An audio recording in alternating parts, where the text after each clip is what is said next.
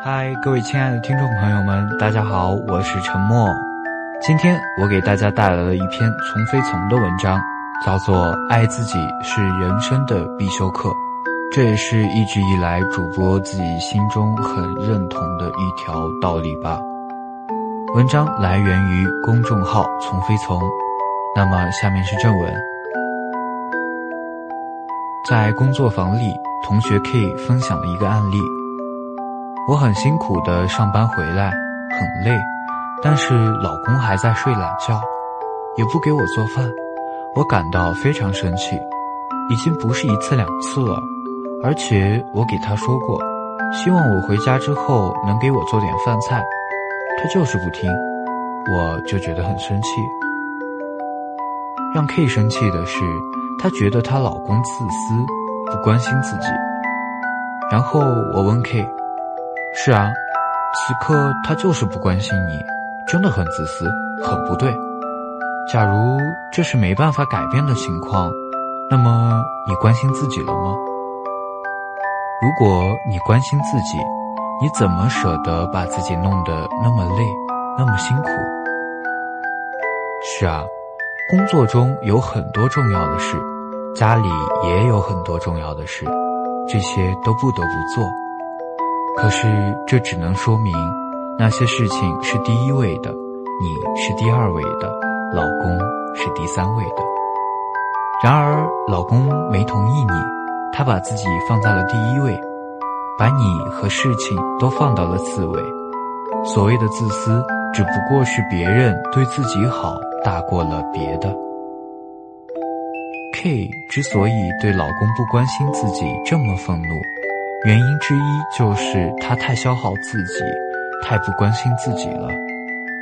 一个人先是透支了自己，才会对别人的需求很大。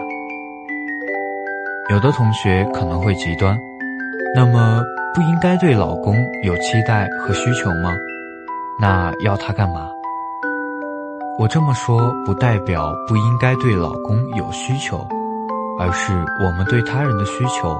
是有个度的，这个度不是你规定的合理，而是他人愿意和能力的双上限，超过了一个就给不出来了。此时此刻，如果你的需求超过了他愿意或能力的度，你能怎么办？你无限透支自己，谁能补得上？此刻你最应该做的，就是心疼下自己。别再那么累，因为你很重要，你比工作更重要。同学 J 说：“妈妈重男轻女，总是不疼我，我辛苦赚的钱却要我拿出来给弟弟全款供房。他只知道心疼弟弟，我不给他就会去借钱给弟弟全款买，然后自己再省吃俭用的还。他那么可怜。”我又不能坐视不管，你说他为什么不能心疼我？我问 J，如果你不管他，让他自己去还吧，会怎么样？J 说，他就会过得很惨啊，我又很心疼他。是啊，他重男轻女，假如这是无法改变的，你很期待他心疼你，假如这是很难实现的，那么你心疼自己了吗？如果你心疼自己，你怎么舍得拿出自己仅有的钱先去疼别人？妈妈省吃俭用替弟弟还借款很可怜，可是你拿出自己仅有的辛苦钱就不可怜吗？在妈妈的可怜和你的可怜之间，你选择先心疼谁呢？你不心疼自己，然后让妈妈来心疼你，这样合适吗？那么。怎么心疼自己呢？就是拒绝他，他愿意心疼弟弟，就让自己的心疼去买单，而可怜吧。因为你很重要，你比妈妈的可怜更重要。我们总以为，因为我为家付出了很多，所以你也要为我付出很多。因为我很体谅你，所以你也要体谅我。因为我对你好，所以你要对我好。为了增加我做了很多的感觉，人的潜意识就开始玩一些小游戏。怎样才能衬托出我做了很多呢？就是你看，我都把自己放在第二位了，我都为了做什么事情非常牺牲自己了。牺牲感、委屈感，会让人感觉到我付出了全部，付出了全力。你看，我都付出了我的全部了，你是不是也应该付出你的全部呢？愤怒背后有个共同的根源，我不爱自己。但你要爱我，我把自己放在次位，但你要把我放在首位。可实际上，你做了，从来不是别人也要这样做的理由；你牺牲了，更不是别人也要牺牲的理由。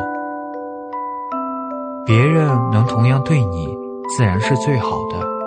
我对你好，你对我好，我为你牺牲，你为我委屈。这是多么伟大的相濡以沫，但也是多么的愚蠢。最好的爱当然是别人给，这个比自己爱自己要省事儿多了。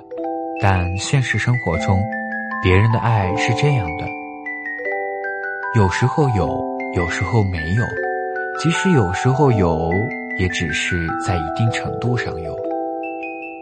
无论如何，你都要接受这样一个现实。别人给的爱是有限的，你之所以愤怒，是因为你接受不了别人的有限性。如果你无限制的折磨自己、牺牲自己，没人能给你补上这个洞。有读者留言说：“如果他不管这个家，我也不管这个家，那家不就散了吗？”这是非黑即白的逻辑。但是有限的管这个家。并非一点儿都不管这个家，只是没有管到期待的程度，就会被你识别为不管家了。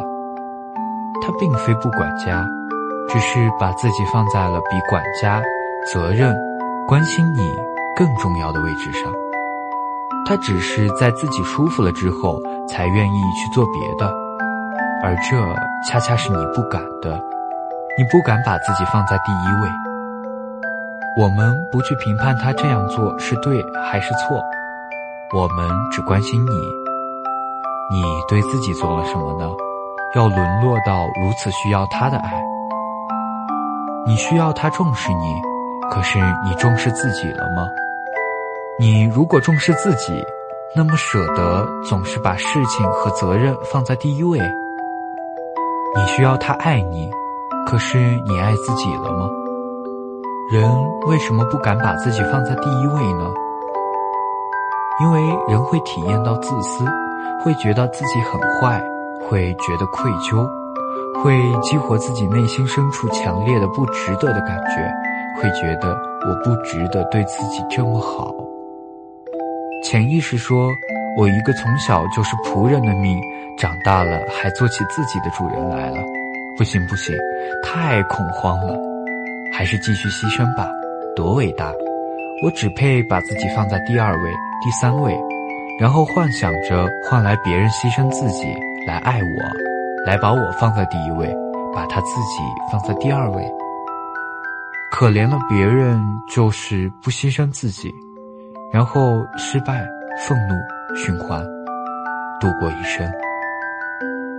可怜了别人，就是不牺牲自己。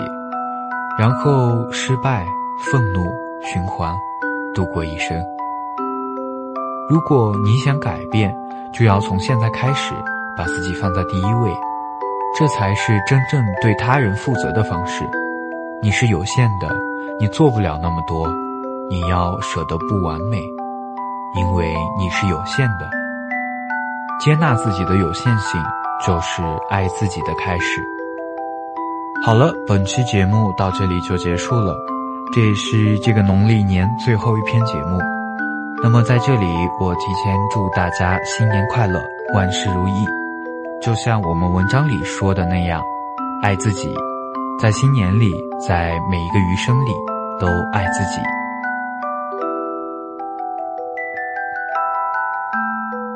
如果喜欢这期节目，欢迎留言和分享。想要发现更多的好声音，记得去手机应用商店下载心理 FM 客户端，还可以阅读和收藏本期节目的文章，免费学习心理知识，帮你赶走生活中的各种不开心。